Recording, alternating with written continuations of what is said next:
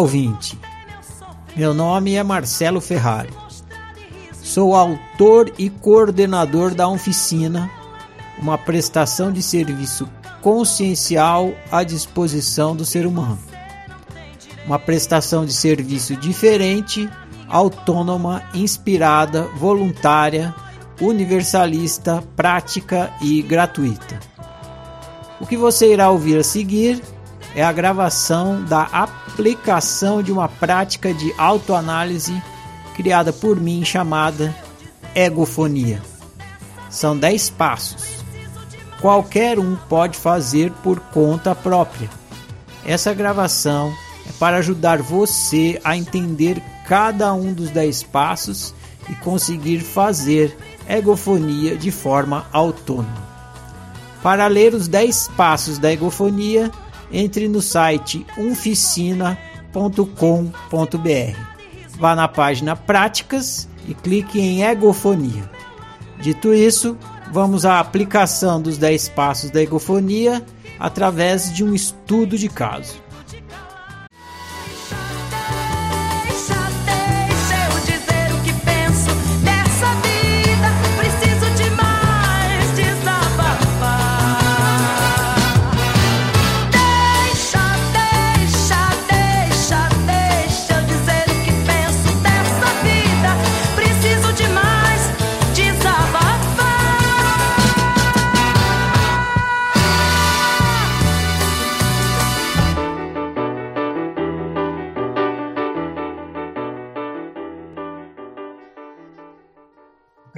Está. A partir de agora eu vou te chamar de pessoa para preservar a sua identidade. Então não vou mais falar seu nome. Pessoa. Certo. Você está ciente de que estou gravando o áudio dessa egofonia e que vou publicar o áudio na internet, no podcast da oficina, para fins de estudos e prática da autociência? Sim. Você está ciente de que o que você compartilhar nessa egofonia, mesmo de forma anônima, se tornará público? Sim. Ciente da gravação, do motivo da gravação e da publicação, você permite a gravação? Sim. Eu lhe agradeço e se quiser que retire a egofonia da internet, é só pedir que eu retire. Beleza. Muito bem, pessoa. A gente vai começar aqui. A, gente vai fazer uma viagem. Eu vou estar no banco do passageiro te dando os passos a seguir. Você vai seguindo um passo cada vez e pronto, a viagem toda se completa. Quando você está fazendo análise, autoanálise, não dá para você analisar tudo de uma vez. O análise tem que ser pontual. Só que um ponto se liga ao uhum. outro. Então, quando você faz a análise pontual de um ponto, ele se liga ao outro, se liga ao outro, então você está, tipo, analisando várias partes da sua história, vários aspectos seus. Só que através de um ponto. Então, quando vai fazer egofonia, tem que escolher um ponto e tem que ser um ponto de dor. Você tem um ponto de dor que você quer analisar? Tenho. Eu tenho um aqui eu não sei se chega a ser angústia, porque está relacionado com a minha carreira, o meu desenvolvimento. É assim, no passo 1, 2, 3 e 4 da egofonia, a gente vai. 1, 2, 3 é para dar o 4. Então a gente dá uma pincelada no que está acontecendo, para poder criar os personagens e daí produzir o máximo de material, informação possível o passo um seria o sofrimento em si. Você falou angústia. A angústia seria em relação a quê? Ao emprego ou à empresa? Na verdade, a angústia está mais comigo de não conseguir é, desenvolver, de não conseguir crescer. A empresa tem é, algumas oportunidades mas são oportunidades que eu acho que que não é o que eu quero mais. Eu acho que eu já cheguei no meu limite lá, né? Eu já cresci o que eu queria. Então, acho que vai ser relacionado à empresa, né? Nesse caso. a gente tem que encontrar o objeto. E ele tem que estar tá ligado, sim, não pode ter erro. A relação tem que estar tá bem feita. Então, a angústia, ela tem um objeto, ela é em relação a algo. A gente precisa descobrir que algo é esse que está produzindo angústia em você. Você sente angustiada quando você pensa no seu futuro profissional, ou você sente angustiada quando você está trabalhando na empresa, ou o que, que é? Que objeto é esse? Que produz angústia? Eu sinto angustiada, às vezes, quando tem a, as cobranças da empresa, e eu sinto também, aí vem a questão que eu sinto medo, né, de ser demitida, alguma coisa assim, e aí por isso que eu quero é, estudar para um concurso público para eu ter uma certa estabilidade. Parece que o meu, é, a minha angústia está relacionada à empresa, por todas as mudanças que a empresa faz, por tudo que acontece, tantas pessoas que estão desligadas, eu acho que é mais nessa linha. Eu tô lá ainda, mas acontece muito. Calma, concentra. Ai, ai. Segura essa angústia. Não dá para trabalhar dois pontos de dor ao mesmo tempo. Você tem que escolher um. Um ponto de dor que você falou aí seria medo da demissão. Esse é um ponto. Outro ponto uhum. de dor é angústia. E essa angústia e o medo da demissão são coisas diferentes. E se, e Mas você... então eu acho que é medo. Eu acho que é mais medo. Porque eu tenho mais medo do que Aí a angústia ela vem depois, o medo vem primeiro. Você tem medo de ser demitida, é isso? Isso. Você tem medo em relação à empresa que você trabalha. E o problema é que essa empresa pode te demitir, é isso?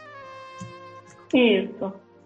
Então tá feito a cadeia de relação tem que estar tá bem feita. Tem uma lógica no sofrimento. E se a gente não respeitar a lógica do sofrimento, o que está ligado com o que, ele não produz autoconhecimento. Nesse caso, nesse ponto que você está escolhendo, você sente medo.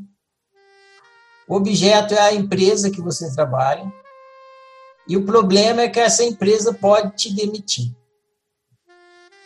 Isso. Aí a demissão faz você sentir medo. Agora a gente vai então criar os personagens para poder fazer a conversa e produzir o autoconhecimento. O problema da empresa é que ela pode te demitir. Que personagem ela pode ser? Uma empresa que pode te demitir. Ela pode te botar para fora de casa. Ela pode me botar para fora de casa. Um personagem que faz isso é.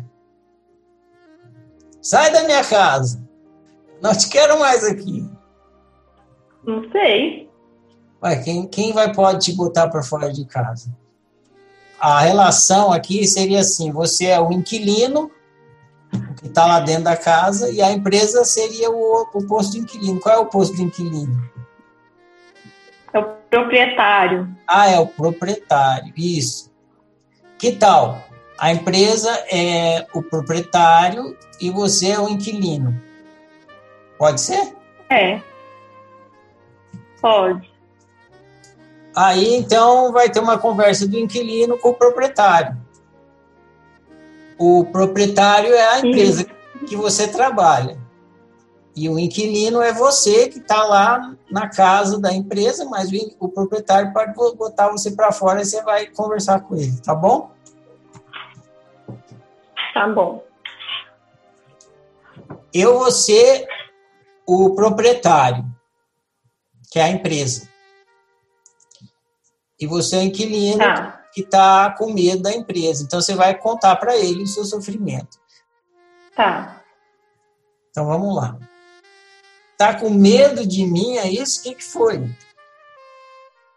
Ô proprietário, você é muito, muito radical às vezes.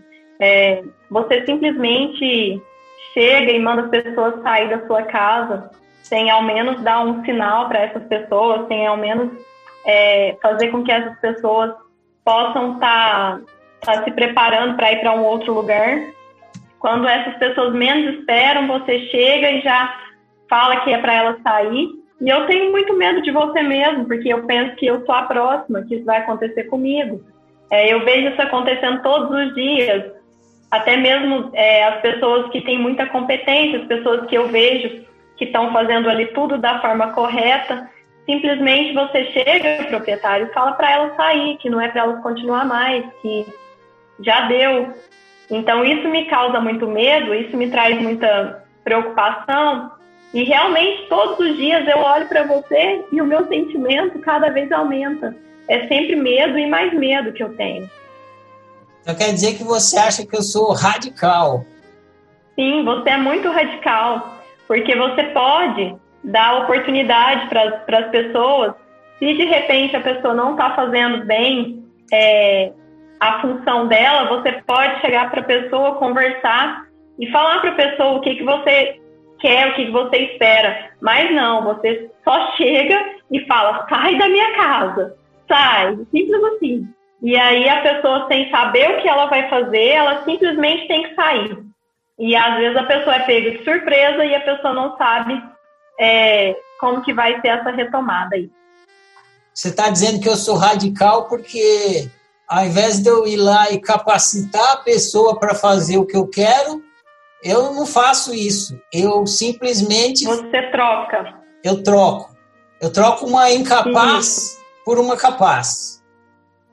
É, que você julga ser capaz. Só que aí você vai lá e manda embora pessoas que já têm 30 anos que estão na sua casa, pessoas que já têm 25 anos, pessoas com até quase 40 anos, pessoas que já estão para aposentar, você simplesmente chega lá e manda essas pessoas sair porque você é muito mal. Você fala para essas pessoas que é, você, na verdade, você é um mal disfarçado, porque você fala para essas pessoas que elas são muito boas de trabalho, mas que a empresa está fazendo algumas mudanças e que você precisa de fazer essa substituição aí de mão de obra.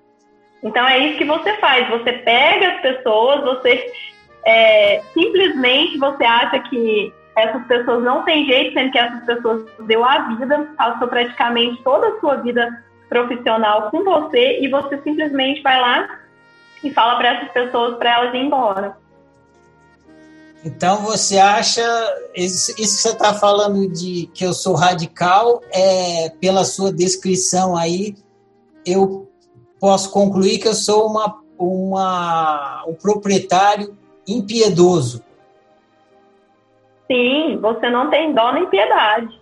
Você chega e fala, não quero mais e pronto. Você não quer nem ouvir qualquer outra versão da pessoa, você nem sabe, é, na maioria das vezes, você nem sabe o que, que essa pessoa contribuiu, porque você também chegou na empresa recente.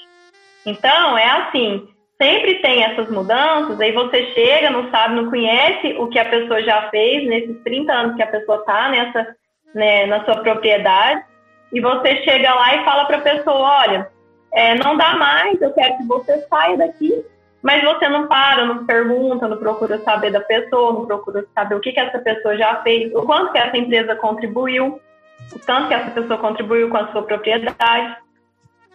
E aí você só chega e pede a pessoa para sair sem nem é, dar uma oportunidade de ouvir essa pessoa.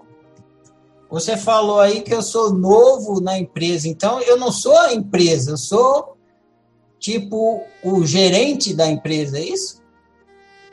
É, na verdade, a empresa ela tem é, troca, né, de gerente. Aí quando chega um gerente novo, esse gerente novo ele quer trazer todo mundo que já trabalhou com ele na empresa que ele está vindo. E aí ele vai lá e faz um limpa. Ele manda todo mundo que já está lá na acostumado a fazer o serviço, ele troca aqueles profissionais por outros. Então é assim que tem acontecido nos últimos, nos últimos meses. Então eu sou, eu não sou a empresa, eu sou o gerente da empresa. Isso, você é o, o tomador de decisão da empresa. Então você tem medo de mim, gerente da empresa. Isso. Então eu vou trocar. Diretor. Tá. Eu vou trocar aqui. Eu acho que é diretor, nem é gerente. Vem lá, vem de cima. Então, eu vou colocar aqui que eu sou o diretor e você é o funcionário, porque aí não é a empresa. É.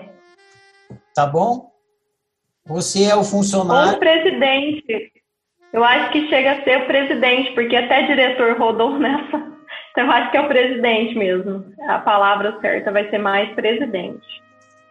Então, é o presidente e o funcionário. Tá bom. Isso. Então, eu sou um presidente impiedoso. É, você diz que é uma pessoa muito boa, você prega, né, que você é uma pessoa que dá muita oportunidade, mas na realidade o que você faz é simplesmente trocar as pessoas.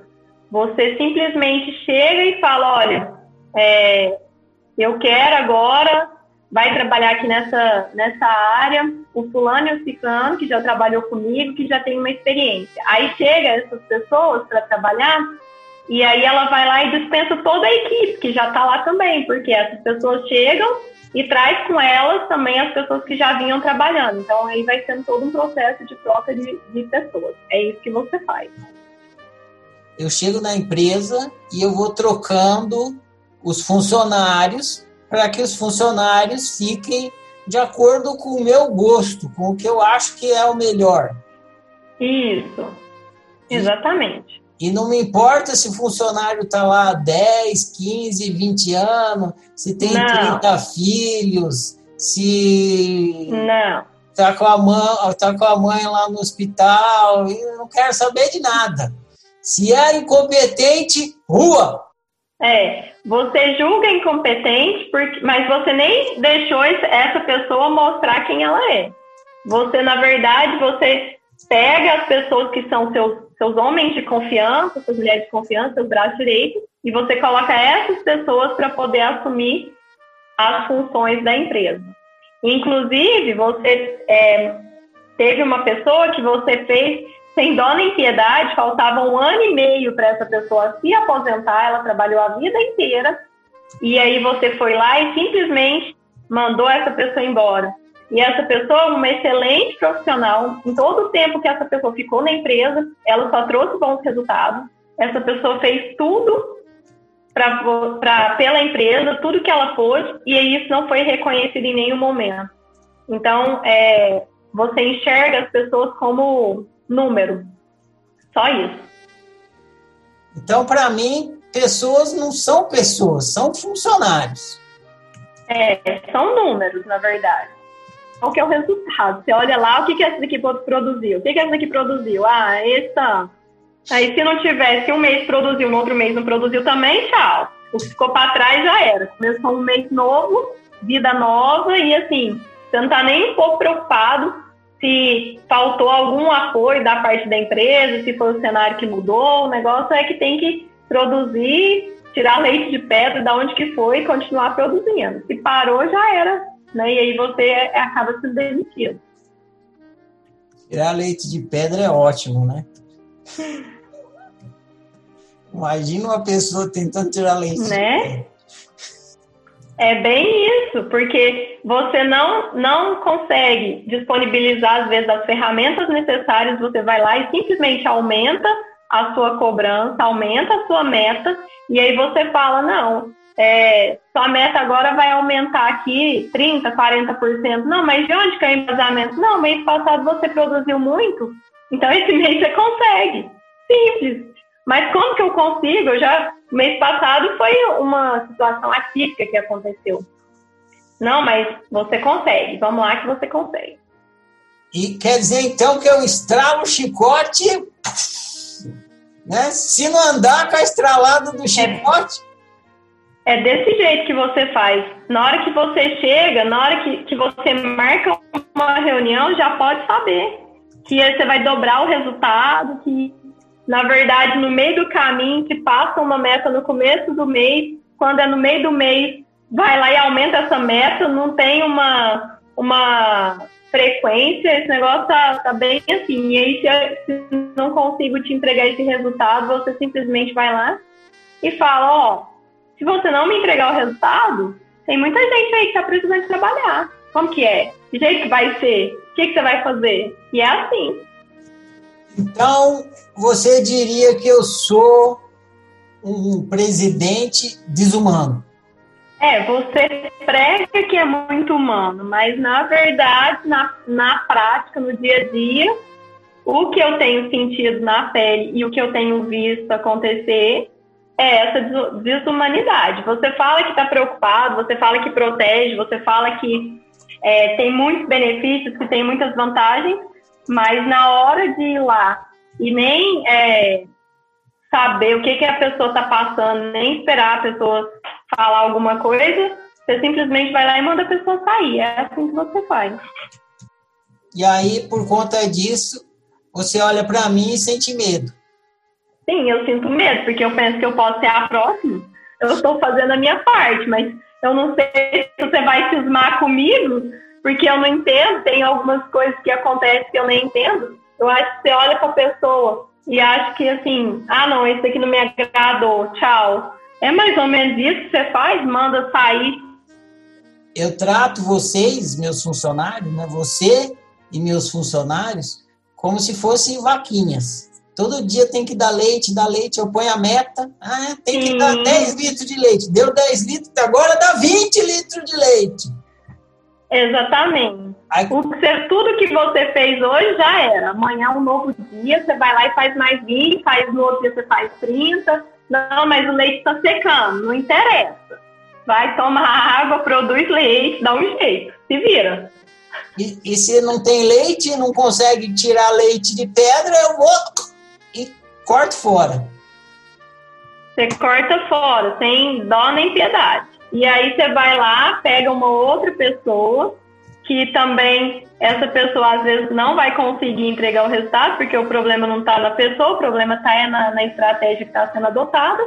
E aí você acaba que fica fazendo isso com muita gente. É assim que está acontecendo. Então eu vou trocar aqui os personagens. Você vai ser a vaquinha e eu vou ser o fazendeiro, pode ser? pode ser. Porque você tem que dar leite, né? Muito leite, muito.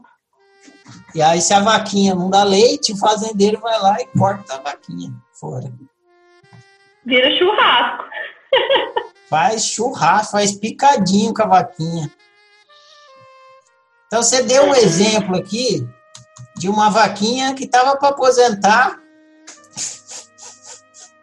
Essa metáfora. Isso.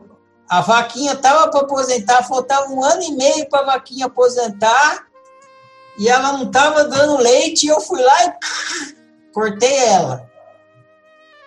Ou é, seja, você cortou ela porque você, na verdade, ela estava dando leite, mas o leite que ela estava dando não estava te agradando. É basicamente isso. Você foi lá e simplesmente cortou ela, porque ela estava dando leite, ela nunca deixou de dar o leite. Só que você achou que aquele leite que ela estava dando não era suficiente. Você queria inovar, você queria uma, atualizar, você queria coisa diferente. Aí você foi lá e fez churrasco dessa vaquinha. Não era o leite que eu queria, não era ele. Bom, eu fiz churrasquinho com a vaquinha. Exatamente. Tem outro exemplo? Tem, tem muitos exemplos. Teve, tem uma outra vaquinha também que eu até achava que essa vaquinha tinha até parte da empresa, porque ela ajudou a fundar a empresa. essa vaquinha já está aposentada, mas assim, eu achava até que ela era acionista, alguma coisa, mas pelo jeito ela não era acionista, não. Você chegou lá e falou, não, é, eu preciso de coisa diferente né? E aí você deu férias para essa vaquinha. Essa vaquinha, por incrível que pareça, todo o tempo que eu trabalho lá, essa vaquinha nunca tirou mais que uma semana de férias. Aí agora já tem quase uns 30 dias que a vaquinha está de férias. Então eu tenho certeza que na hora que a vaquinha retornar, o destino dela vai ser o mesmo. Vai ser churrasquinho também. Ai! Dei férias com a vaquinha, na hora que ela voltar, já, já vou estar com a chapa quente para ela. Você tem feito bastante churrasco aí nos últimos meses. trocou praticamente todas as vaquinhas que, que estava já com você há muito tempo. Você não fez questão de, de nenhuma. Simplesmente você foi lá e fez churrasco de quase todas elas. Tá bom. Então você está dando uns exemplos aqui de quando eu sou desumano, cruel. Me dá um exemplo assim, que eu fui desumano com você. Comigo? É. Comigo eu ainda tô tendo até sorte, sabe? Eu acho que você até que tá indo com a minha cara por enquanto. Mas já aconteceu de, eu, de ter um feedback e você falar para mim, olha, você tem três meses para reagir. Ou você reage ou você já sabe, né? Eu já recebi um, um intimato de ser o próximo churrasco. Mas isso já tem algum tempo e aí eu consegui reagir e aí você me deixou um pouco de lado. Aí você esqueceu um pouco de mim porque eu tô conseguindo entregar os resultados que você está propondo, né? Então tá tudo certo por enquanto. Mas eu fico com medo, porque a hora que eu não entregar esse resultado, eu tenho quase certeza que eu vou ser o próximo churrasco. Você tem medo que eu te corte. Então, quando você olha para mim, você fala: e lá vem o cara que corta as vaquinhas fora. Aí, eu vou chegando perto, você começa a suar frio. Porque Sim. pode ser que eu corte você igual eu corto os outros vaquinhos, certo? Certo. Agora, vamos supor que eu corte você. Que, que, qual o problema de eu cortar você? Por que eu te cortar dá medo? Eu fico com medo porque eu não sei o que, o que, que me espera. Eu acho que eu já estou acomodada, que eu já sei ali todo o que eu tenho que fazer para produzir leite.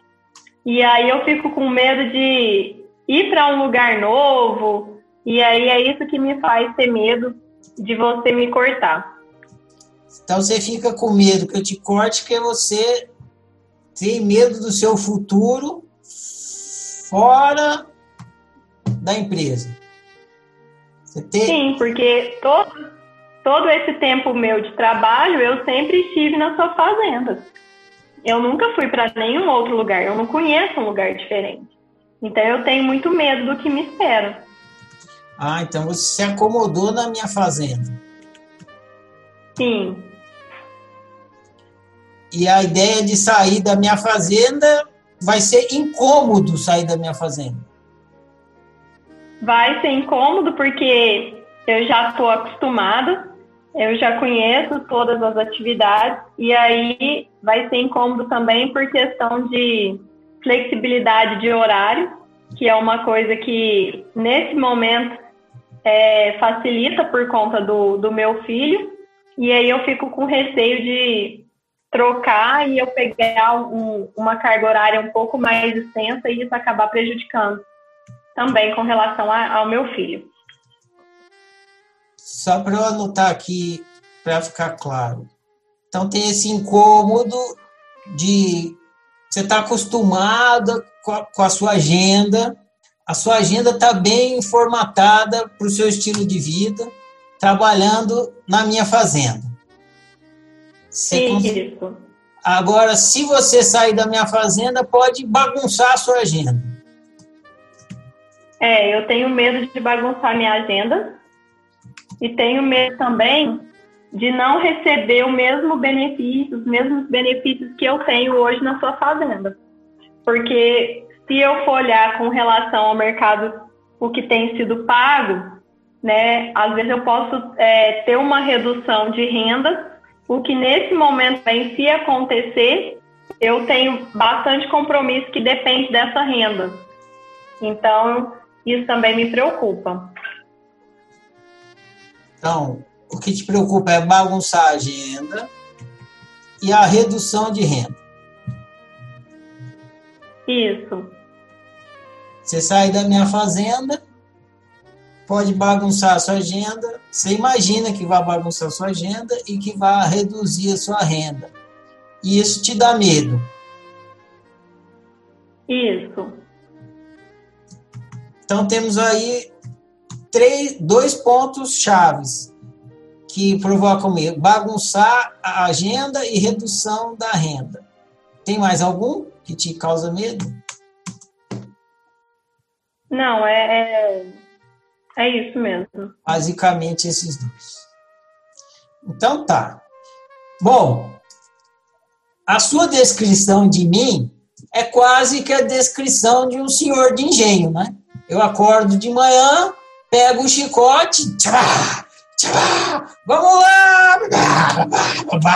Se não, é, se não atinge a meta, eu ponho lá esticado e tchá, tchá, chicote da pessoa, e se não, não der certo, tchá, já descarto logo de uma vez. Então, as vaquinhas, não, assim, eu, eu trato as vaquinhas igual o bicho mesmo. Você falou de número, sou desumano. Eu quero que as vaquinhas dê até o que elas não têm. Isso. Tudo bem, isso. É Exatamente. É, isso é como eu sou. Mas não te agrada o jeito que eu sou. Então eu gostaria que você me dissesse como você não. gostaria que eu fosse como você gostaria que eu fosse para que te agradasse? Eu gostaria que você fosse é, mais humano no sentido de colocar uma meta que fosse uma meta uma meta mais justa e que você também é, disponibilizasse é, ferramentas para o atingimento dessa meta. Porque você sabe, você conhece, você já trabalhou muito tempo também do outro lado, você já foi também é, um dia aí, é, gerente, né? E você sabe como que é a cobrança, mas você esquece e você simplesmente quer, quer seguir a sua, a sua seu, não sei, seu instinto, sei lá o que é que você que passa na sua cabeça, porque eu não estou no seu lugar.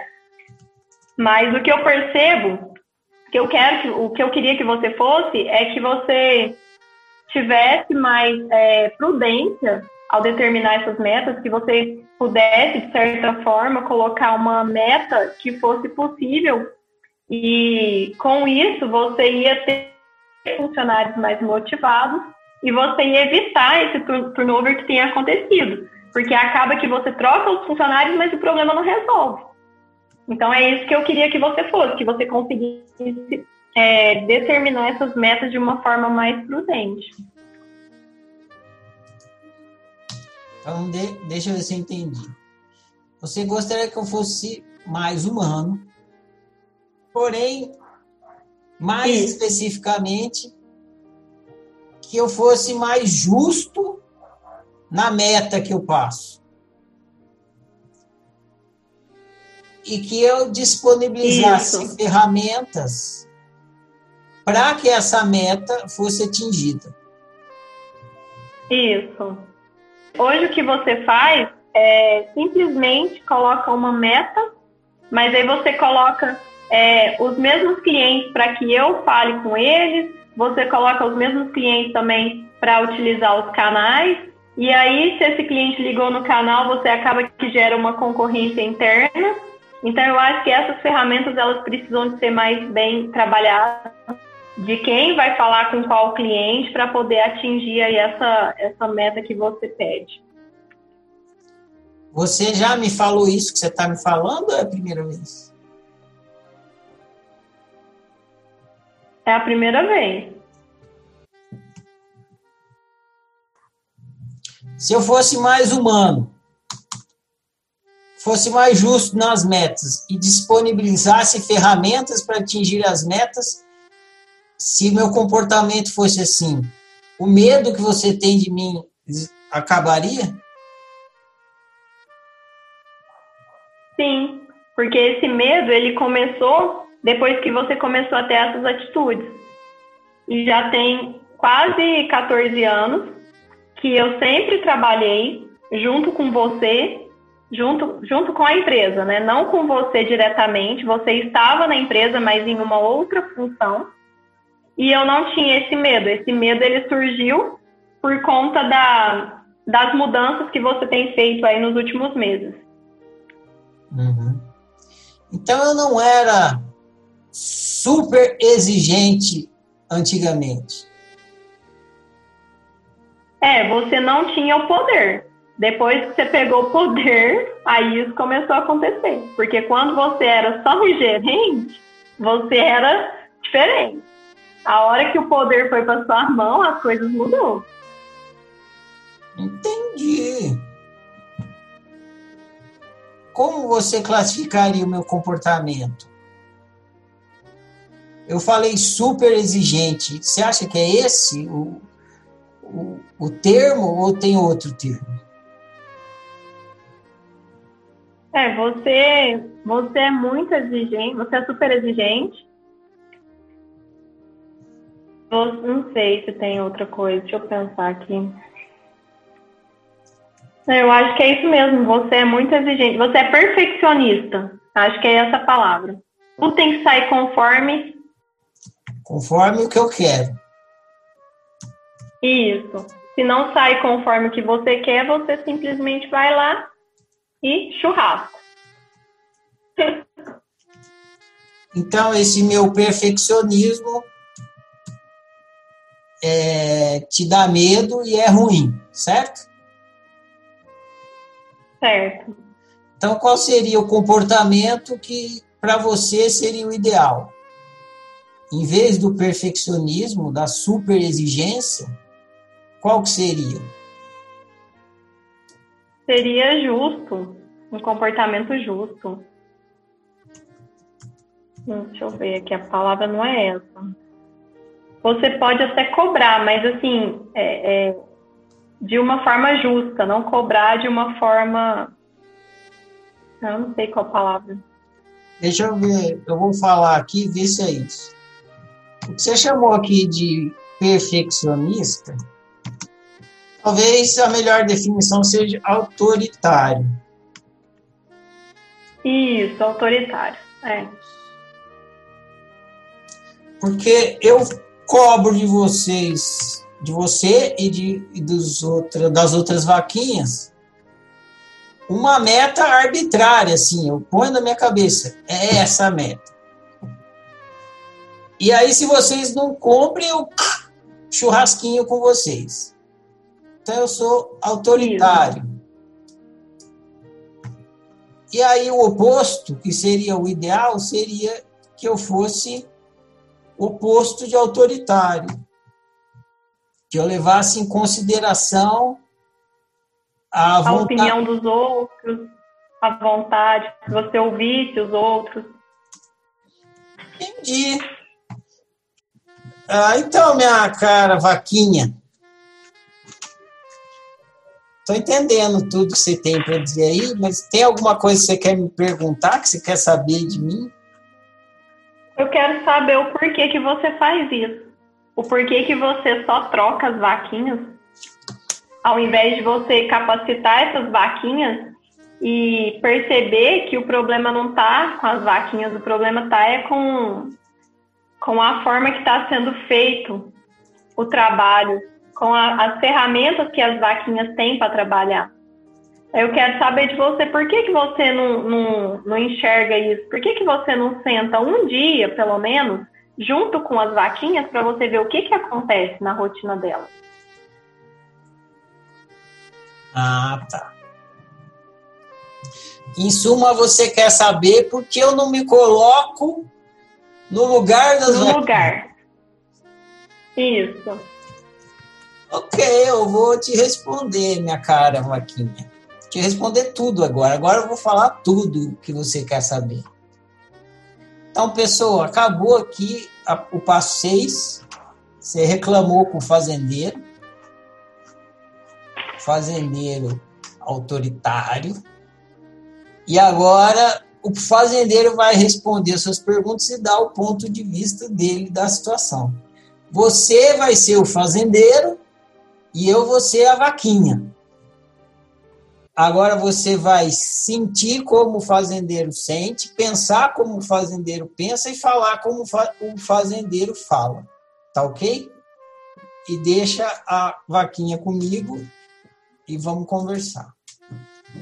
Então, senhor fazendeiro desumano e autoritário, você ouviu tudo que eu reclamei de você aí, não ouviu? O que, que você me disse? Ouvi. Eu te falo, Vaquinha, que eu faço isso com você porque eu preciso de produção. Se não tiver produção, como que eu vou pagar o seu salário? Como que eu vou manter todos os benefícios que você tem? Como que eu vou proporcionar todas as, regalias que você tem hoje na empresa, na fazenda. Se eu não fizer isso, Vaquinha, eu não tenho como proporcionar todas essas vantagens, todos esses benefícios. Então é por isso que eu cobro, é por isso que eu sempre falo para vocês que a gente tem que fazer mais.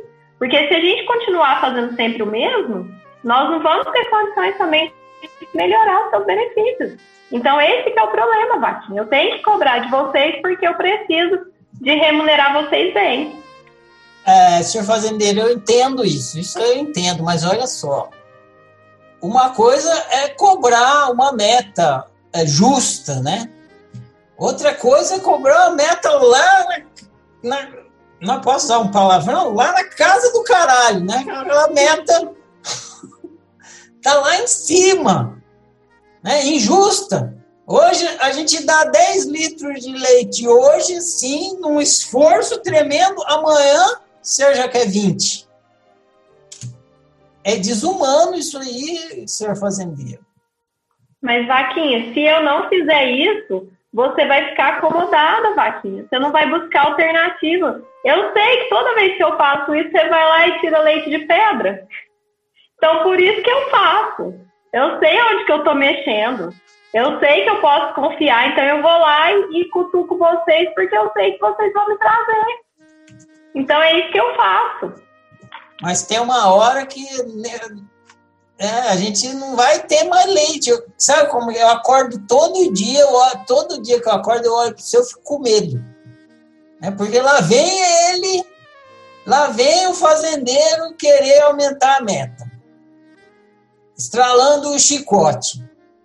E não é um ambiente saudável, assim. É, Vaquinha, eu sei, mas você também não está no meu lugar. Se eu não fizer isso, Vaquinha, amanhã pode ser eu próximo a ser cortado pelo dono da empresa. O dono da empresa também está me pedindo resultado. E eu tenho que sempre estar tá apresentando resultado diferente. Eu não posso apresentar os mesmos resultados. Eu até te entendo aí com relação a essas ferramentas que você tem falado, né? Eu acredito assim que às vezes a gente pode até sentar para poder ver essa questão, tentar afiar o machado, né? Porque pode estar tá faltando isso. Mas eu não tenho como deixar de cobrar essa, esse resultado e de aumentar essas metas, porque a empresa, né, a fazenda depende disso. O dono da empresa, ele está lá só esperando o resultado. Se não entrar dinheiro para ele, ele também não deixa eu aqui. Que você está me dizendo é que você é uma vaquinha também. E que se você não der leite, eu, você também vai virar churrasquinho. Isso mesmo. Se eu não der, se eu não produzir, eu também viro churrasco. Então é uma cobrança que eu acabo repassando para vocês. Então você, você é só uma vaquinha no nível superior. Mas você é vaquinha também. É, eu sou uma. Eu sou uma vaquinha no nível acima, mas não deixo de ser vaquinha. Ah. Bom, então, se você é uma vaquinha, você deveria então ver o lado das vaquinhas, não é? Sim, você. Eu, eu vou começar a olhar diferente, eu vou tentar é, traçar uma estratégia de forma que consiga aí é, ajudar vocês. Né? Eu não tinha ciência disso, porque até então ninguém chegou e me falou que eu estava fazendo dessa forma. Então é, é, algo que eu tenho que repensar aqui, para a gente poder fazer alguma coisa diferente fazer junto. Mas deixar de cobrar eu não posso, porque a gente precisa de, de sempre estar crescendo. Sabe como eu gostaria que você fosse o fazendeiro? É, como? Eu gostaria que você fosse mais humano, você colocasse metas mais justas, que você disponibilizasse ferramentas para a gente atingir essas metas. Eu vou anotar esses, essas sugestões aqui para eu começar a, a, mudar meu jeito de agir. Eu achei que o que eu estava fazendo com vocês estava, na verdade, incentivando, fazendo com que vocês fossem, né, buscar sempre o melhor mas pelo que você me falou, eu estou é, deixando vocês aí bem contrariados. E não é essa a minha intenção. Então, vou, vou anotar aqui as suas sugestões para ver se eu consigo fazer alguma coisa diferente junto com vocês. É, porque a gente trabalha com medo, né? A gente, a, a gente não trabalha com alegria, assim, com aquela. Não é aquela disposição em fazer a coisa, é uma disposição em fazer para não ser, não virar churrasco. Então, na verdade, é um pânico o tempo todo. Isso até deixa a gente mais improdutivo. Eu concordo, Vaquinha. Eu vou anotar aqui essas, essas sugestões e vou começar a fazer. Vamos começar já a afiar esse machado, vamos junto, vamos ver o que, que a gente pode fazer, vamos rever essas metas, né? Para a gente conseguir chegar aí num, num valor mais justo. Ah, tá. Então você vai considerar ser menos autoritário e mais democrático. Sim, com certeza. Tá bom. Então, nesse democrático aí, eu gostaria que você ouvisse a opinião das vaquinhas e considerasse que as vaquinhas têm necessidades particulares, pessoais. Elas têm questões pessoais, não são tratar a gente que nem números. Entendeu? Certo, entendi. Eu anotei aqui e eu vou fazer o seguinte: eu vou começar a, a sentar com cada uma dessas vaquinhas para poder ouvir o que, que elas têm a, a falar, né? Quais são as, as dificuldades, o que está acontecendo, para a gente conseguir aí, é, junto, né, traçar um resultado e, e entregar o que foi proposto. Aí sim, fazendeiro. Aí eu gostei, aí, aí beleza, aí é um trabalho de equipe. Beleza, mas eu quero te perguntar, por que você tem feito isso de só trocar as vaquinhas? Porque você, é, eu tenho feito isso porque, na verdade, eu não tenho confiança é, em algumas vaquinhas. Como eu já venho de uma, uma outra, né, tinha outras pessoas trabalhando comigo, acaba que eu tenho confiança nessas pessoas e eu estou trazendo essas pessoas para trabalhar junto. É por isso. Ah, tá. Mas a gente também não tem confiança em você, porque se qualquer coisa a gente faz, você já corta a gente. Né? É, eu vou começar a olhar diferente. Eu não tinha percebido que eu estava fazendo isso com todas as, as, vaquinhas. Eu vou começar a, a ver isso, né? E mesmo que eu venha trazer outras pessoas, não tem necessidade. Às vezes eu posso só ir adequando as outras vaquinhas sem precisar de mandar elas embora. Tá bom. E eu gostaria também que você se colocasse, né? Você já falou que você vai no lugar das outras vaquinhas. Eu queria saber por que, que você nunca fez isso. Eu já me coloquei no lugar das outras vaquinhas. Só que quando eu me coloquei no lugar das outras vaquinhas, já tem um tempo. E aí, depois que eu comecei a, a passar essas cobranças para vocês, eu deixei de me colocar no lugar das vaquinhas novamente. Então, eu vou fazer isso para poder eu conseguir enxergar o que está acontecendo nesse momento aí com, com cada uma das vaquinhas. Mas por que, que você deixou de fazer isso? Eu deixei de fazer isso por conta de muitos compromissos, né? Pelo posto que eu tô, pelas atividades que eu estou fazendo, às vezes acaba que a rotina é um pouco puxada e não me sobra tempo para poder sentar individual com cada uma dessas vaquinhas. Então tá, fazendeiro. Parece que agora a gente começou a se entender. Muito bem, então vamos continuar conversando de hoje em diante, tá bom? Tá bom. Pessoa, fim do passo 7. O fazendeiro já falou. O fazendeiro, ele realmente seria bonzinho assim que nem você foi agora? É, eu acho que se conversar com ele, pode até ser que seja, porque eu não sei se, se já teve essa oportunidade de alguém falar para ele, sabe, que dar um feedback assim para ele de como que tá sendo. Talvez tá faltando isso também. Pois é. Então, ó, você vai pro passo 8 agora. Agora é você com você, entendeu? Você, você deve perceber as coisas em você e ver o que, que você pode melhorar, o que, que você está fazendo que não está te ajudando a lidar bem com essa situação e que está gerando medo. E o que você pode fazer para lidar melhor? Então, para isso, você vai conversar com você mesmo. Então, você se divide em duas e vai ser você a doutora e você a paciente. A paciente tá. é essa, essa pessoa que está sentindo medo por conta da situação aí toda que ela explicou. E a doutora sabe de toda essa situação.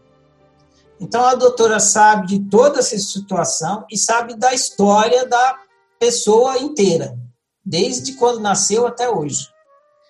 E a, essa paciente é você, mas ela está de fora, então ela é como se não fosse você. Ela sabe tudo de você, mas ela vai te aconselhar, tipo, olhando de fora, como se fosse um terapeuta.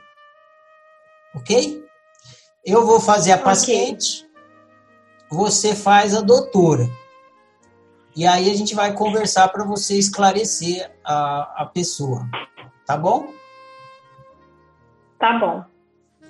Então, doutora, tá vendo meu medo? Por que, que é? Esse fazendeiro aí, essa empresa que corta as pessoas, desumano e tal, sem dó nem piedade. E como que eu faço para. Tô vendo mal, doutor. Tô vendo com muito medo. Como que eu faço para lidar bem com isso aí e viver melhor? É, Vaquinha, você tem que começar a, a deixar esse medo de lado, Vaquinha. Porque medo você pode até ter, mas assim, quando você percebe que esse medo está te prejudicando, você tem que começar a, a, investigar isso daí, né? E quando uma coisa começa a fazer mal, é sinal de que não está nada bem. Então, isso não, não é legal, nem para a sua saúde, nem na sua parte profissional. Às vezes, esse medo pode até te prejudicar. Às vezes, nem o, o lá na, no seu serviço, lá o fazendeiro, às vezes ele nem tá olhando para você, mas aí você, você demonstra que tá com medo, ele vai olhar para você. Então você tem que começar a ficar atento a isso, Vaquinha. Você tem que, que preocupar é, em atingir os seus resultados e deixar o medo de lado. É isso que você tem que fazer. Mas, doutora, não, eu já tentei, já tentei, já tentei deixar, mas o medo, sabe, sombra. Para onde você vai, ele vai atrás, gruda em você, não tem como fugir dele. Você corre, a sombra vai atrás. O medo é igual. Para onde eu vou, o medo está atrás. Ele não foge. Não tem como deixar ele de lado. Mas, Vaquinha, você tem que começar a ocupar a sua mente com outras coisas. Você não falou que você estava planejando aí de fazer um, um, um curso, né, de preparar, de estar mais é, preparado. Se acontecer, você vai estar preparado e aí a vida continua. Então, você tem que já pensar que tudo pode acontecer. Não tem como a gente garantir nada. Então, pode ser que amanhã o fazendeiro quer que, que você vire churrasco. E aí, se você for virar churrasco, você tem que fazer alguma coisa para você ser diferente. Porque se você continuar agindo igual as outras vaquinhas, é isso mesmo que vai acontecer. Então, mas se eu virar churrasco, doutora, a minha vida vai desconcertar, vai virar de ponta cabeça. Esse que é o meu medo. É, às vezes você virando churrasco pode ser também que você acorda, né? Você começa a enxergar outras oportunidades e ver que a vida também continua. Né? Às vezes a gente pensa que é só é, a fazenda que tem, mas tem muitas fazendas para você trabalhar. Você é uma pessoa que sempre buscou, você sempre estudou, então você pode continuar buscando aí que vai aparecer outras fazendas para você trabalhar. Agora eu acho que eu estou começando a entender, doutora. Eu tenho medo porque eu, na minha cabeça eu fico pensando que só existe essa fazenda. É por isso. Eu já te falei, Vaquinha, que você é uma pessoa muito capacitada, que você sempre conseguiu tudo que você planejou. Então você tem que entender o seguinte: desde que você nasceu, você sempre conseguiu tudo que você traçou. Então é isso que você tem que pensar. Você tem que começar a, a perceber o potencial que existe em você. e que você pode fazer alguma coisa que te deixe mais feliz, né? E que não tenha tanta cobrança igual está tendo aí nessa fazenda. Então a senhora acha que se eu confiar mais na minha capacidade, esse medo não vai me abalar tanto? Não, não vai te abalar. E também, se você estiver confiante, muito pouco provável que você vá virar churrasco. Porque é, a gente é aquilo que a gente pensa, né? Tudo que a gente pensa acaba que a gente reflete. Então, se você continuar com esse medo, você vai acabar atraindo é, o fazendeiro para perto de você. E aí sim você pode virar churrasco. Então, o meu comportamento atual, como que eu posso é, denominar o meu comportamento atual que está gerando medo? O seu comportamento atual é você. É, tudo que a gente já conversou, você sempre fala que está com esse medo, você sempre questiona, mas você não consegue deixar esse medo de lado e segue o que está sendo proposto. Se hoje foi colocou para você que a sua meta vai ser tanto, aí você já fala, olha, a minha meta é essa, mas o que, que eu tenho aqui de ferramenta para fazer? Já fala também, você tem que parar de ficar só escutando. Eu sei que você já mudou isso. Eu sei que você já começou a falar também o que você pensa, o que você sente. Então é isso que você tem que fazer. Você tem que conversar, você tem que chegar e falar. Olha, eu acho que essa meta, ó, eu acho que o que você quer que eu produza aqui de leite não, não tem condição, não tem cabimento. E explicar o porquê que não tem. Falar, olha, eu, eu tentei, mas antes de você falar, você tem que tentar. Eu tentei, eu fiz isso, aquilo, aquilo outro, não consegui produzir o que você me pediu. E aí, o que, que você tem para poder é, me ajudar? Qual que é a ferramenta que você tem? É isso que você tem que fazer, Vaquinho. Você tem que expor o que está acontecendo. Não, doutor, eu acho que é outra coisa. Eu vou te explicar o que a senhora já me explicou, tá? A senhora, doutora, tá. disse que se eu confiar na minha capacidade, o medo não vai me abalar, certo? Certo. Só que eu não tenho tido esse comportamento de confiar na minha capacidade. É o comportamento que eu devo passar a ter. Eu devo desenvolver Isso. esse hábito de confiar na minha capacidade. Agora, se eu não estou tendo esse comportamento de confiar na minha capacidade, então tem um outro comportamento que eu estou tendo. Que, que comportamento é esse? Falta de confiança, né? Isso. Qual é o oposto de confiar, doutor? Desconfiado. Ah, então eu tenho desacreditado da minha capacidade, é isso? É isso. Então, o meu comportamento é desacreditar, desacreditar da minha capacidade e competência. Vou botar as duas coisas aqui, tá bom? Tá. Eu, eu devo passar a confiar, ou seja, acreditar na minha capacidade e competência, é isso? Isso. Então, se eu mudar esse hábito, em vez de eu ficar cultivando o hábito de desacreditar da minha capacidade e competência, e passar a cultivar o hábito de acreditar na minha capacidade e competência, eu vou lidar melhor com esse medo? Vai, porque não tem como, Vaquinha. Medo, ele vai te acompanhar para o resto da sua vida. Mas você tem que aprender a lidar com ele. Porque ele não vai deixar de existir. Ele vai aparecer. Em alguma hora ele aparece. Então você tem que já ir trabalhando a sua confiança para você conseguir superar ele. Uhum. Confiar em mim. Como é que eu faço então para fazer essa mudança de acreditar na minha capacidade e competência? Então, Vaquinha, para você começar a acreditar, é só, só, depende de você.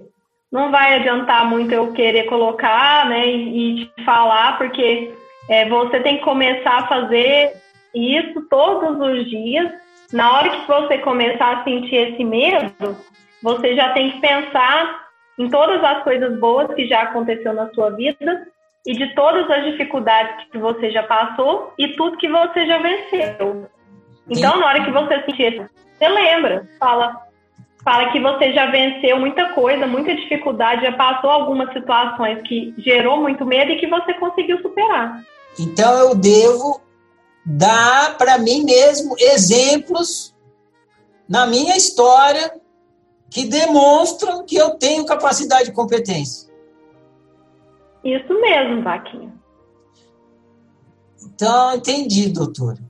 Para eu instalar a mudança, eu vou trazendo para o meu consciente exemplos que testemunham, que deixam evidente que eu tenho a capacidade e a competência. Isso mesmo. Ok, entendi. Então é, é isso que eu vou praticar a partir de agora, doutor. É isso aí, Vaquinha. Você vai começar a ver muito resultado na hora que você começar a praticar isso. Tá ótimo. E o que, que eu posso aqui, doutora, criar de lembrete para mim quando eu estiver entrando na descrença de mim mesmo?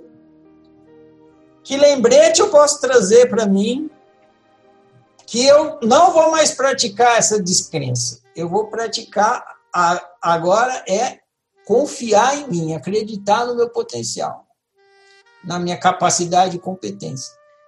É, você pode colocar, pode criar um, um hashtag confiança, confiar no seu taco. É, eu lembrei, foi daquela música, uma música que, que tem também, Se Acredita, eu não sei agora, a música veio na minha cabeça, só veio o, o, o Se Acredita. É um, aquelas músicas que fica que você grava na cabeça. Mas você acha que essa música vai te ajudar na mudança? Porque se for atrapalhar, não adianta. Não, eu acho que ela vai me ajudar, porque ela vai me fazer, na hora que eu estiver nervosa, eu vou lembrar que ele fala num tom irônico, tipo, você acredita e eu vou acreditar que realmente eu posso, né? Vai me fazer, vai me distrair, vai me tirar do problema. Eu acho que eu vou começar a rir e aí eu acho que eu vou conseguir voltar no, no foco aqui que eu preciso. Beleza. Então, doutor, eu já entendi tudo. Eu estava desacreditando de mim e o medo estava me pegando por causa disso. Mas a partir de hoje eu vou passar a acreditar na minha capacidade e competência, eu vou confiar em mim, na minha capacidade e competência. E para eu confiar nela, que não é do nada que eu vou criar esse novo hábito, eu vou estar sempre trazendo na minha cabeça exemplos de que mostram, demonstram, que deixa óbvio que eu tenho essa capacidade e competência. É isso mesmo. Tá bom, doutora. Então eu agradeço a ajuda que a senhora me deu aqui para eu descobrir o que está acontecendo e como é que eu faço para ver melhor. Obrigado, doutora. De nada. Fim da sua egofonia, pessoa. Ai, ai. Eu tô até suando aqui. Nem sei como que eu falei tanta coisa. Tá vendo? É porque tem a competência e a capacidade aí. Estão presentes. Quer o meu feedback? Claro. O cerne da coisa é que você não está acreditando na sua capacidade e competência, você deve passar a acreditar. No começo, quando você começou a conversar com a doutora, você falou, deixa o medo de lado. Aí eu falei, Ih, né? Não, não vai dar solução aí, né? Aí eu estava fazendo você e eu falei, mas eu já fiz isso, doutor, e não funciona. E, tal. e agora, no fim, você na posição de doutora, falou: o medo vai sempre estar com você. E é isso, é, essa, essa ideia de que você vai ignorar o medo, vai deixar o medo de lado, não existe, não funciona isso. Primeira coisa a, a deixar de lado é essa crença, isso é um unicórnio, que não vai funcionar. É. Por que, que não funciona? Por que, que o medo não vai embora? Você sabe por quê, pessoa? Eu acho que é porque o medo faz parte até para a gente poder desenvolver, né? O que me traz, assim, de tudo que eu já passei de medo, acaba que eu saio mais fortalecida. Eu já percebi isso. Na hora eu achei que não tinha uma solução, que eu não ia conseguir resolver, e de repente eu, eu mesmo me surpreendi. Tem isso sim, mas tem um motivo é, psicológico para o medo não ir embora. É, isso eu não sei. Você conseguiria entender o que é calor se não existisse o frio? Não. Você conseguiria entender o que é alto se não existisse o baixo? Não. Você conseguiria entender o que é perto se não existisse o longe? Não. O que, que isso significa? Que a gente tem um parâmetro, né? Sempre tem alguma coisa para você estar. Tá... Travei aqui. Eu não sei explicar, não. Presta atenção na minha pergunta. Presta bem atenção nas palavras que eu uso para fazer a pergunta. Tá bom? Você conseguiria entender o quente se não fosse pelo frio? É, realmente não, não ia ter jeito, não. Porque eu não ia saber o que, que era um e o que, que era outro. Então, o que, que isso significa? Ai, ai. A gente está praticando ciência do óbvio aqui. Como tudo que é óbvio é tão perto que a gente não vê, a sua dificuldade é normal. Só que na hora que você despertar, vai te ajudar. Então, eu estou sendo chato propositalmente, porque eu não quero que nunca mais você volte para o equívoco. Tá entendendo? Entendi. Mas eu acho que eu travei aqui. Eu tô, é tão óbvio que eu não enxergo. Acho que eu tô, tô travada. Então eu vou te explicar. Olha bem a pergunta. Eu te perguntei se você conseguiria entender. Destaque para a palavra entender o quente se não existisse o frio. O que, que isso significa? Significa que todo entendimento se dá por antônimos. Hum, acho que agora eu estou começando a pegar o raciocínio. A cabeça tem um jeito que ela funciona, ela usa uma lógica mental. A lógica mental humana é a lógica dos antônimos. Se você retirar de um ser humano a capacidade de pensar através de antônimos, ele não entende mais nada na vida. Então é muito importante perceber que o funcionamento mental humano se dá através de antônimos. Você só entende o quente porque quente é o antônimo de frio. De frio. Uhum. Você só entende o longe porque longe é antônimo de perto. Só que na hora que você está processando o pensamento, que você está usando o entendimento, você põe o foco na coisa. E você perde o antônimo de vista. Então, você olha para o quente, você acha que você entende o quente pelo quente. Mas não é. Não é. Você entende o quente porque o oposto daquilo é frio. Só que o oposto fica escondido, ele fica inconsciente.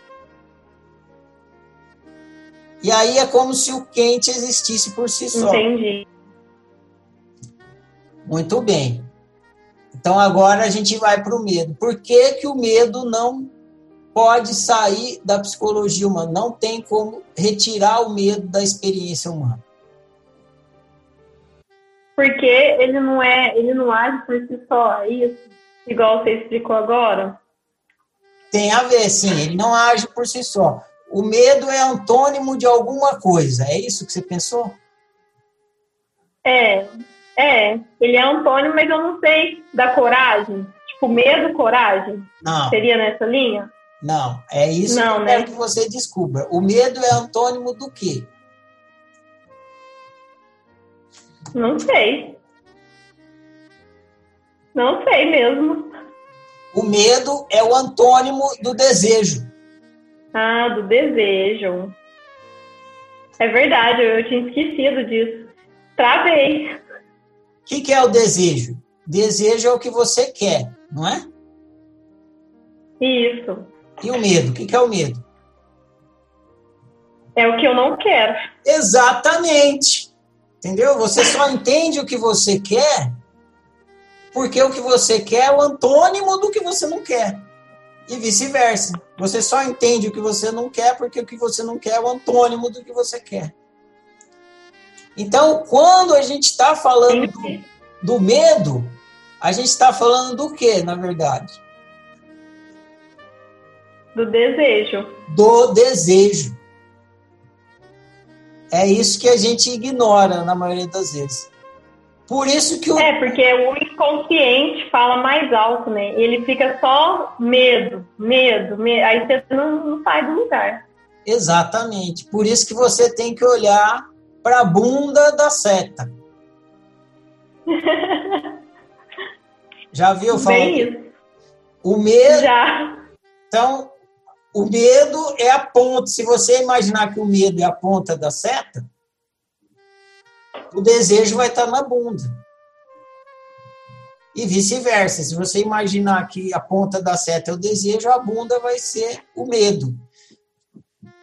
Então, olha só, você, do que, que você tem medo, no final das contas?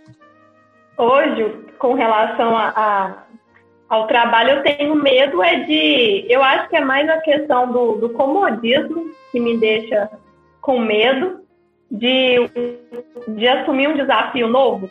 Eu acho que é mais nessa linha. E de não conseguir, às vezes, pegar um, ter a mesma oportunidade com os mesmos benefícios que eu tenho hoje. Que são benefícios que me dão comodidade. Acho não, que é isso. Não é bem isso.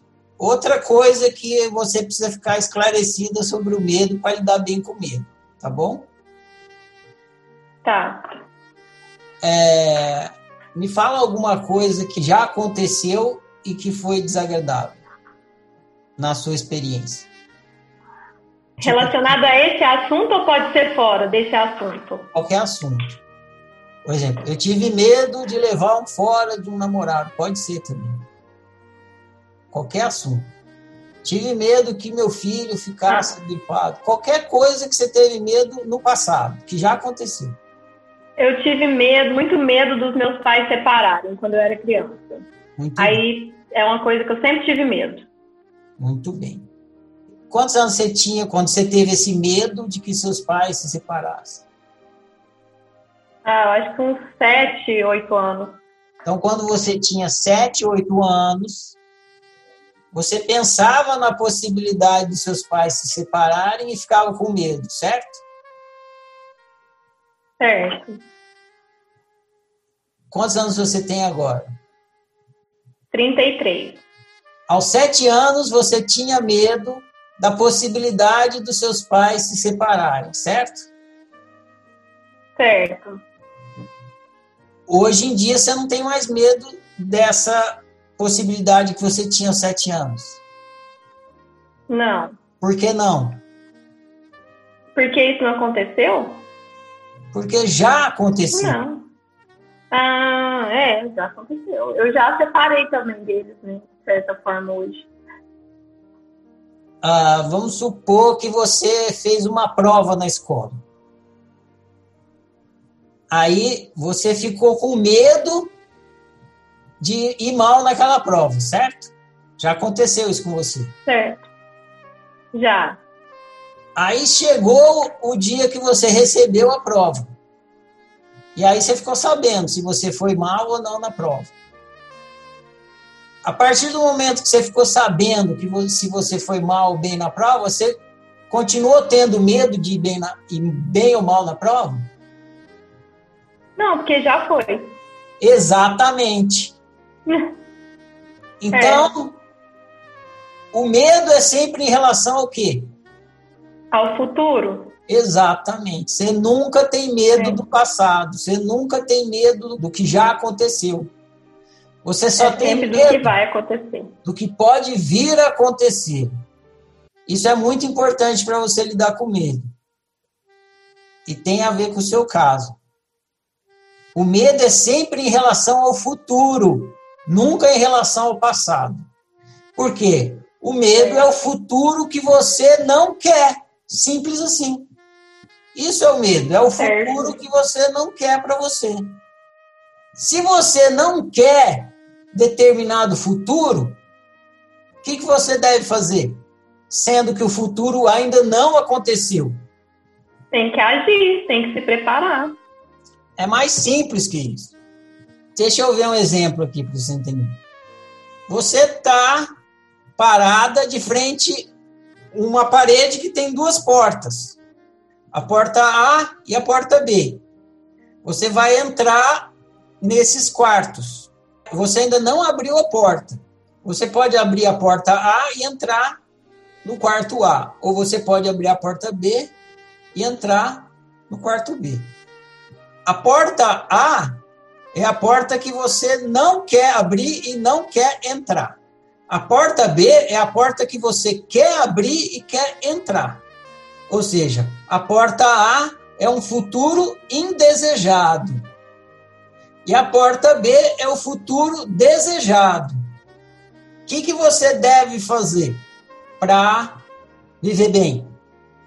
Eu vou querer ir no desejado, né? Você deve optar pela opção que vai realizar o seu desejo, não é isso? Isso. Então, o que, que você deve fazer para ter um futuro desejado? Eu tenho que realizar o meu desejo. Mas como que eu vou realizar o meu desejo? Exatamente. Como você vai. Essa é a pergunta. Que eu não estou sabendo responder. Qual é a coisa, o instrumento que você usa para realizar a sua realidade, para criar a sua realidade? Sim, não. É o arbítrio. Acho que o Tico-Teca aqui já parou. Arbítrio. Escolha, né? Eu escolho o que, que eu vou fazer que vai. Exatamente. Você deve usar o seu, o seu arbítrio optando pelas opções que vão realizar o futuro que você deseja. É simples assim. Certo. Porque. É tão simples que eu não consigo enxergar. Aí, aí você começa a conseguir usar o medo, porque aí que tá, a história toda é assim. Você sente medo. O medo fala o que você não quer. Aí você olha para a bunda da seta. Ele, ele, ele mostra o que você quer. Aí você usa o medo para ficar consciente sobre o que você quer. Uma vez que você fica consciente sobre o que você quer, você opta por opções que realizem o que você quer. Isso, exatamente. Sacou? Agora sim, saquei. Então o medo, ele é Eu... seu amigo. É. Então não tem que brigar com o medo. Tem que usar o medo como amigo delator do desejo dedo duro do desejo. A hora que você descobriu o desejo, você consegue usar melhor o seu arbítrio. Entendeu? Entendi. Essa é a explicação genérica. Agora vamos para o seu caso. O que, que o seu medo está te falando? O que, que o meu medo está me falando? Ele me fala que eu posso perder o emprego. Isso. Essa é a primeira coisa que ele te fala. Então, se, se você tem medo de perder o emprego, qual é o desejo? Desejo de conquistar um novo emprego. É o antônimo. Se você tem medo de perder o emprego, o desejo é de não perder o emprego, de continuar no emprego. Ah, tá, de não perder. É exatamente o oposto, é a seta e a bunda. É sempre o oposto sempre Antônio. Então você tem medo de perder, você só tem medo de perder o emprego porque você deseja continuar com o emprego. Porque se você é não desejasse, você não sentiria medo. Só que aí dá para entrar mais para dentro da cebola. Eu te perguntei. E daí se você perder o emprego? Aí você vai entrando mais para dentro. E daí se você perder o emprego? Qual é o medo? Você falou duas coisas. Então, se perder, perdeu. Não. Você tem dois medos, que é consequência de perder o emprego. Ah, tá. Que é a falta da renda, né? Uhum. E é. a questão do, da minha agenda hoje, meu horário. Exatamente. Esses são seus dois medos por trás do medo de perder emprego. Se você perder emprego, você vai ficar, vai bagunçar a sua agenda e vai, re, e vai reduzir a sua renda. Certo? Isso. Se você, certo. Tem, se você tem esses dois medos, então quais são os seus dois desejos? Qual é o posto de agenda bagunçada? Agenda organizada. Isso. No caso, não é agenda organizada, é uma agenda do jeito que você quer, não é isso? É. Com uma carga horária compatível hoje com os cuidados que eu tenho já, com as responsabilidades que eu tenho. Então vamos colocar agenda que nome que a gente pode dar para isso? Agenda ideal.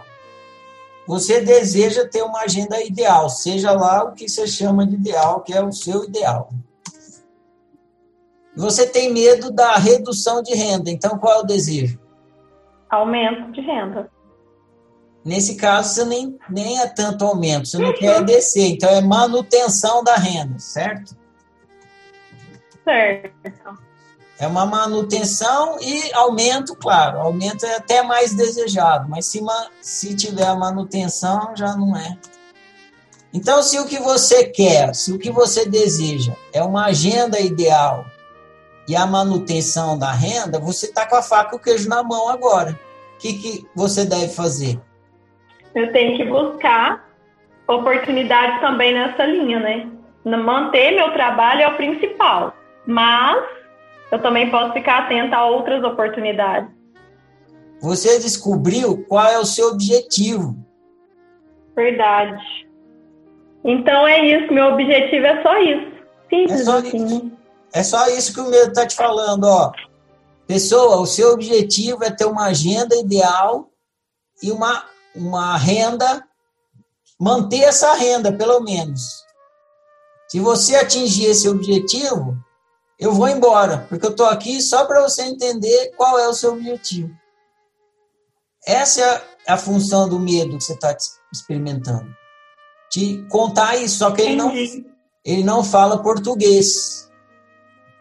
Né? Você, você fez a egofonia para conseguir traduzir a linguagem emocional do medo em português e agora você transformou. Tudo isso foi para você entender qual é o seu objetivo uma vez que você tem um objetivo, qual é o próximo passo? Agora é seguir e colocar em prática. Isso, e como você coloca em prática a realização de um objetivo? Nossa, Ferrari, eu tô travada aqui agora. Parece que meu tic-teco já foi embora, tudo. Fica, fica tranquila, que eu tô sendo cri-cri com você por motivos pedagógicos, para que você entenda bem a coisa, já que está passando por ela, e todo mundo aqui que está assistindo e for ouvir depois também tenha essa oportunidade pedagógica de entender como é que lida com medo. Então, não estou pegando o seu pé de chato, de, de é pedagogia. Não, eu sei. Vamos de novo. Você, vamos supor que você tem um, um objetivo de. Você tem um objetivo de subir no muro, certo? Certo. Esse é o objetivo. Como é que você faz para realizar esse objetivo de subir no muro? Eu vou ver se tem alguma forma de eu pegar um banquinho, porque eu sou pequena. Vou me apoiar num banquinho, vou tentar apoiar numa árvore, se tiver uma árvore próxima. Beleza. E vou apoiar no que eu conseguir para subir esse muro. Pegar um banquinho para subir no muro, o que, que é isso? É um, um, apoio que eu vou ter, uma. não sei. Você pode usar um banquinho para subir no muro, é uma opção, certo? Ou você pode usar uma escada, ou você pode usar um sofá, você pode usar a geladeira. Todas essas coisas que você pode usar para subir no muro são o quê? Suporte, apoio. É estratégia, né? Isso! Eu vou pedir aqui, é estratégia. É isso! Oh, meu Deus! Usar, usar um banquinho para subir no muro é uma estratégia que você está usando para subir no muro. Não é a única, você poderia usar uma escada. Seria outra estratégia.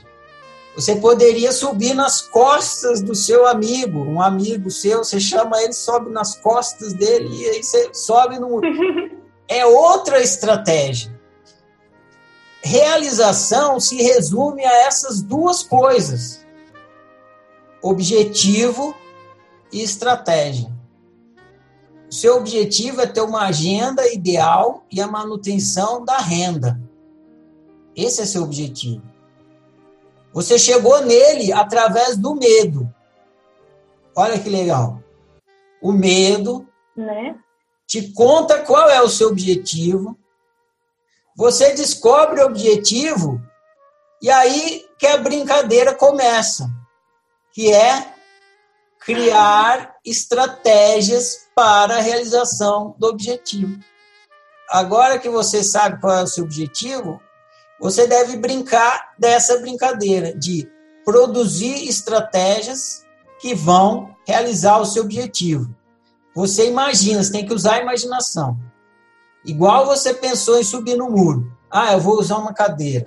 Ah, eu vou usar uma escada. Ah, eu vou subir nas costas do meu colega. Você vai pensando várias estratégias.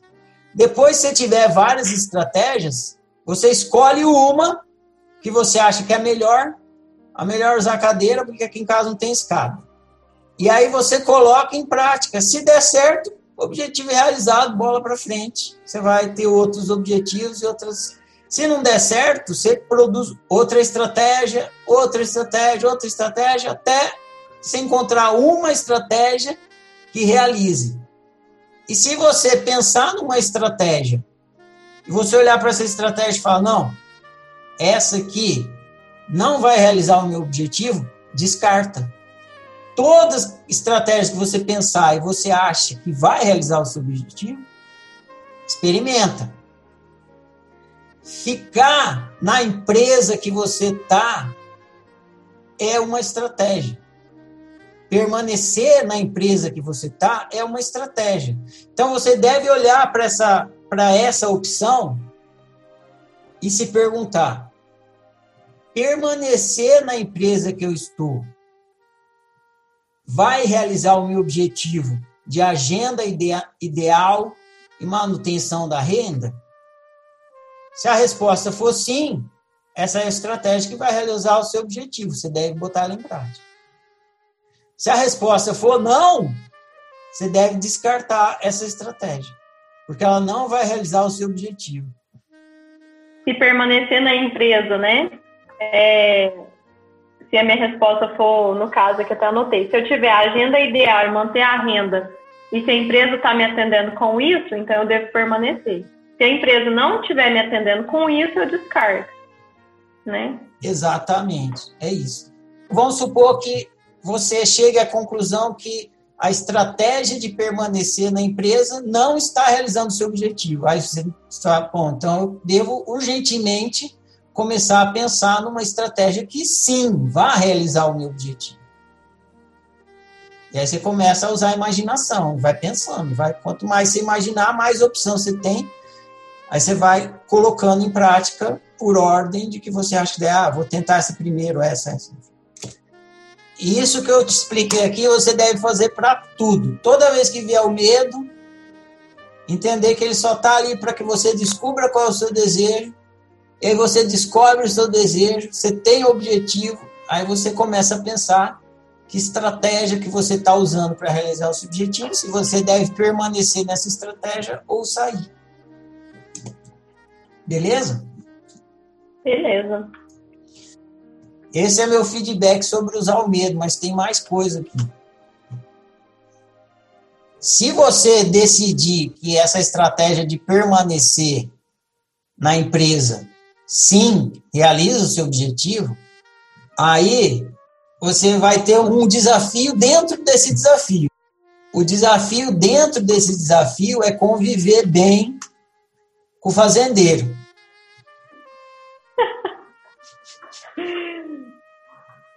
ai, ai.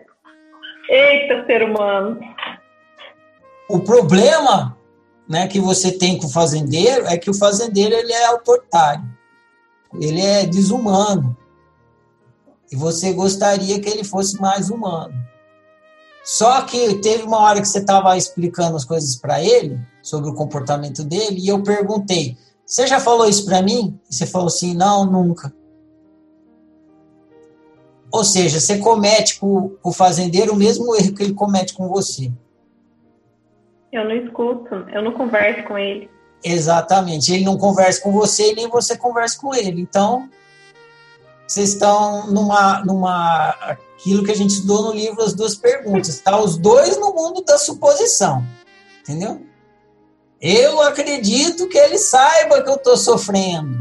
E ele lá, eu acredito que eu estou fazendo melhor e ela está vendo como eu estou, entendeu? Os dois na suposição, Entendi. os dois errados. Então vocês têm que sair do mundo da suposição. Você não pode obrigar ele a sair, mas você, tomando consciência, você pode você sair. Ó, eu, eu sei que você não lê pensamento, fazendeiro. Então, olha aqui, eu vou te explicar. Esse seu comportamento gera medo na gente, temor, a gente fica magoado com você, não sei o quê não produz uma, uni, uma união na equipe, não faz a gente trabalhar melhor, pelo contrário, conta para ele, é o que a gente mais pratica aqui, dá feedback, né? Dá o feedback para uhum. ele de como o comportamento dele chega em você, porque ele não vai adivinhar. Certo. E, por favor, já que se você for fazer isso, pede para ele também, né?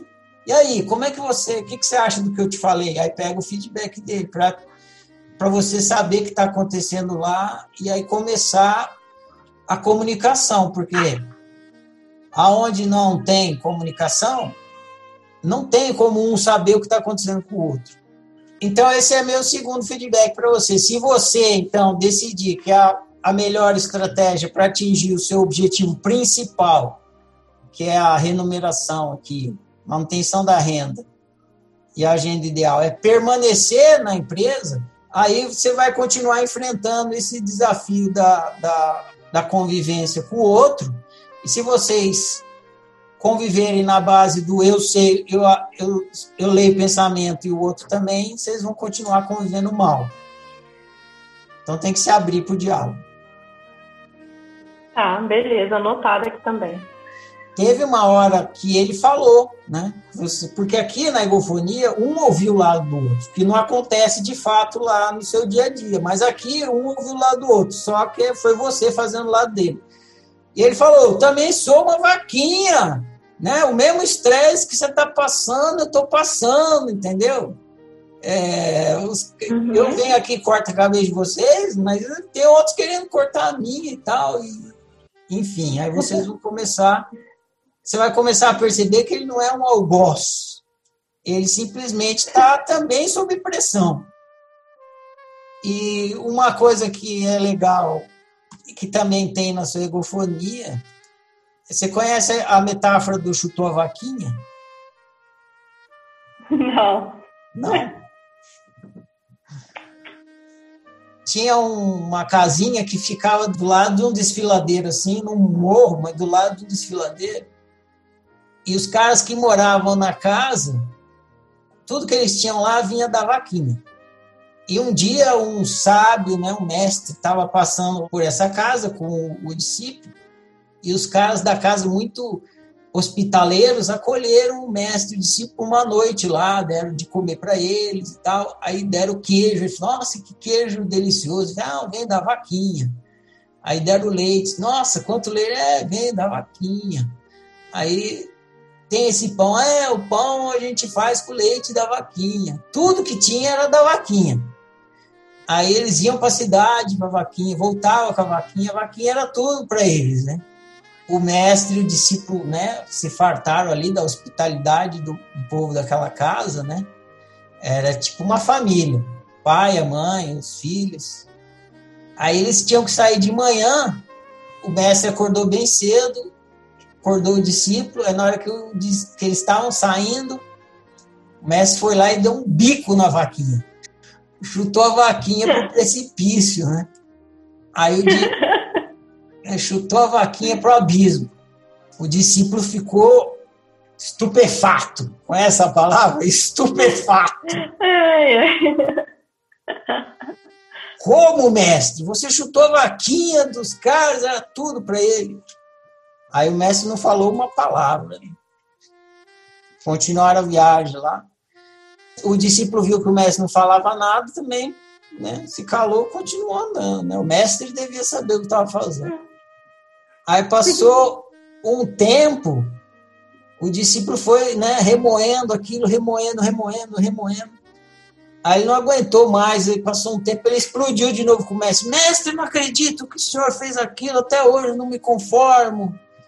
Que o senhor chutou a vaquinha daquele povo, eles iam para a cidade para vaquinha, tudo que eles tinham de comer era, vai ser, chutou a vaquinha no abismo. Aí o mestre voltou com o discípulo lá para aquela casa. Aí a casa tinha aumentado muito, já tinha cavalo, tinha galinha, tinha porco, a fartura tinha triplicado. Eles foram conversar com a família e falaram: Ué, o que, que aconteceu aqui? Vocês tinham só assim essa casinha humilde aqui?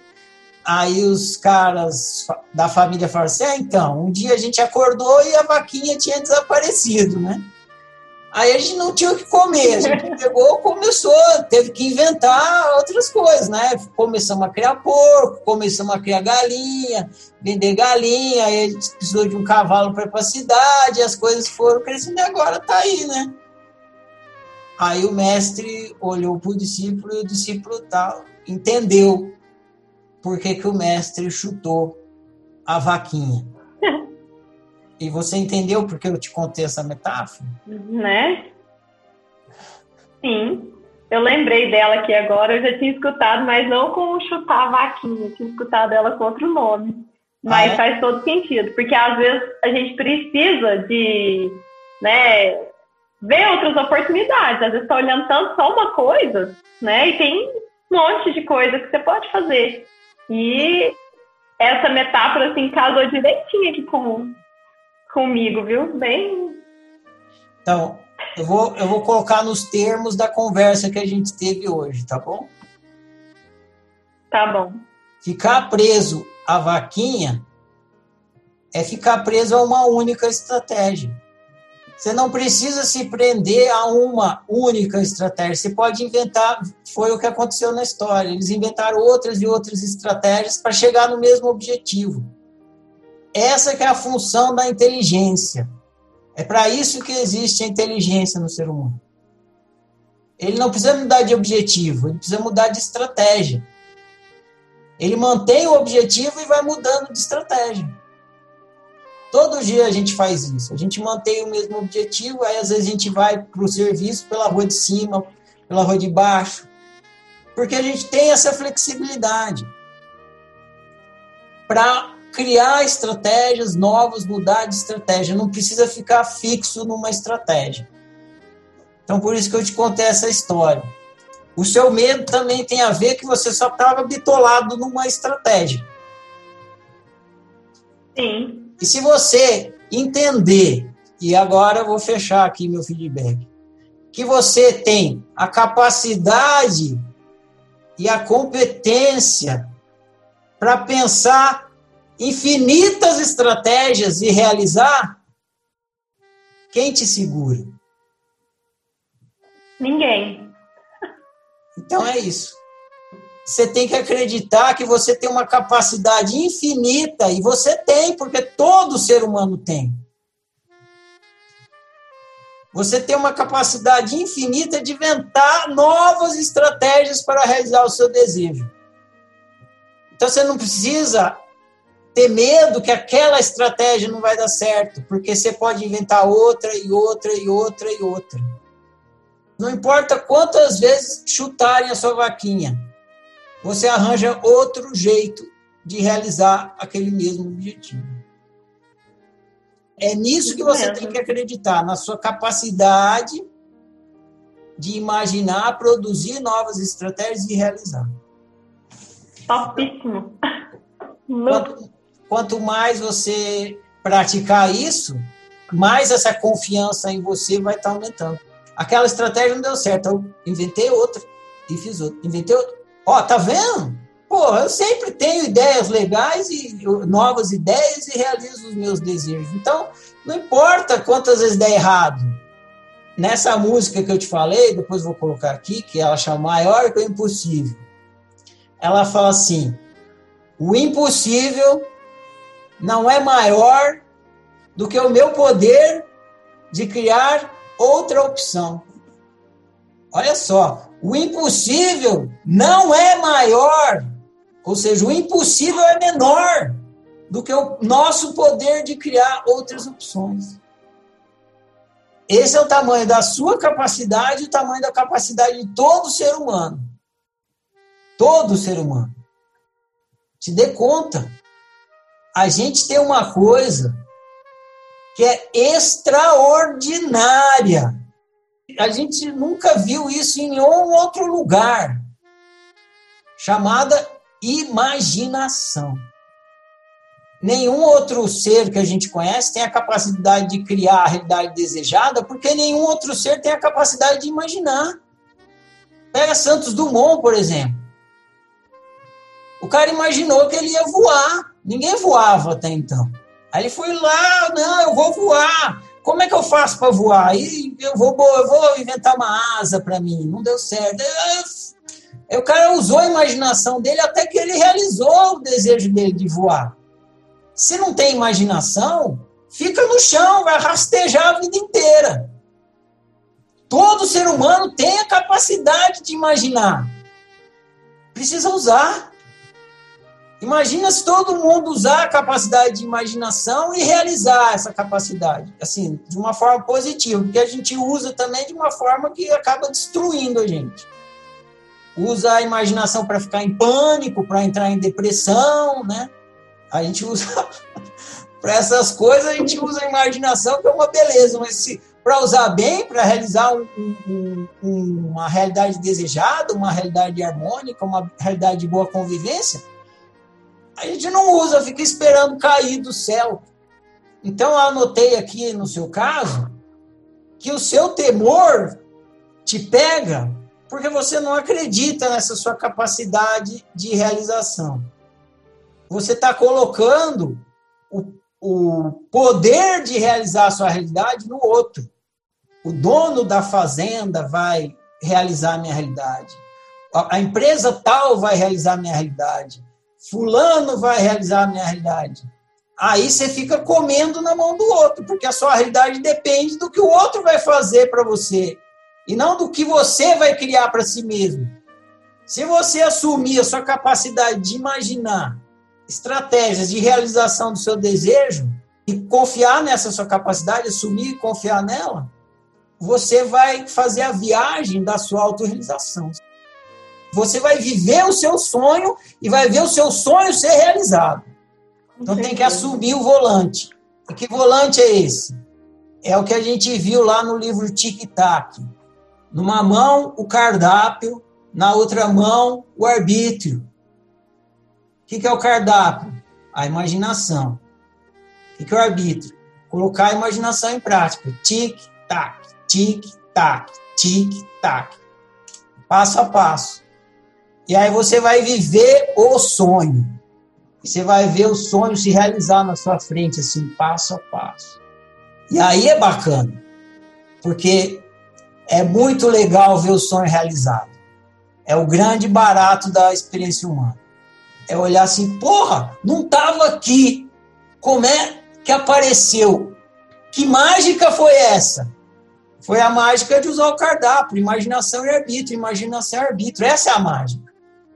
É assim que se cria a realidade. Beleza? Beleza. Eu tô. Nossa, muitas anotações aqui. Estou assim. Parece que tirou um peso. Não, nem sei. Parece que eu tô até mais leve, assim, né? Abre alas que eu vou passar! Abre alas que eu tô chegando! É isso então, mesmo. Então tá, pessoal, tá gravado aqui, depois as coisas que você quiser conferir, você ouve novamente e, e revisita, estuda e tal, e estou sempre à disposição para conversar. Meu feedback eu acho que é esse. Agradeço a oportunidade que você nos deu de praticar a egofonia, os 10 passos, fazer esse estudo de caso e poder gravar para disponibilizar para outros realizadores que vão ouvir essa conversa aí na internet.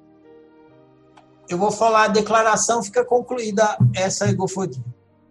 Eu honro e celebro eu, eu honro e celebro você, eu honro e celebro nós eu honro e celebro a minha diferença, eu honro e celebro a sua diferença, eu celebro a nossa diferença. Eu sou outro você, você sou outro eu, nós somos todos e cada um. Por isso, toda forma de exclusão e desrespeito que em mim chega, de mim não passa. Eu sou por minha unicidade, eu sou por sua unicidade, eu sou por nossa unicidade.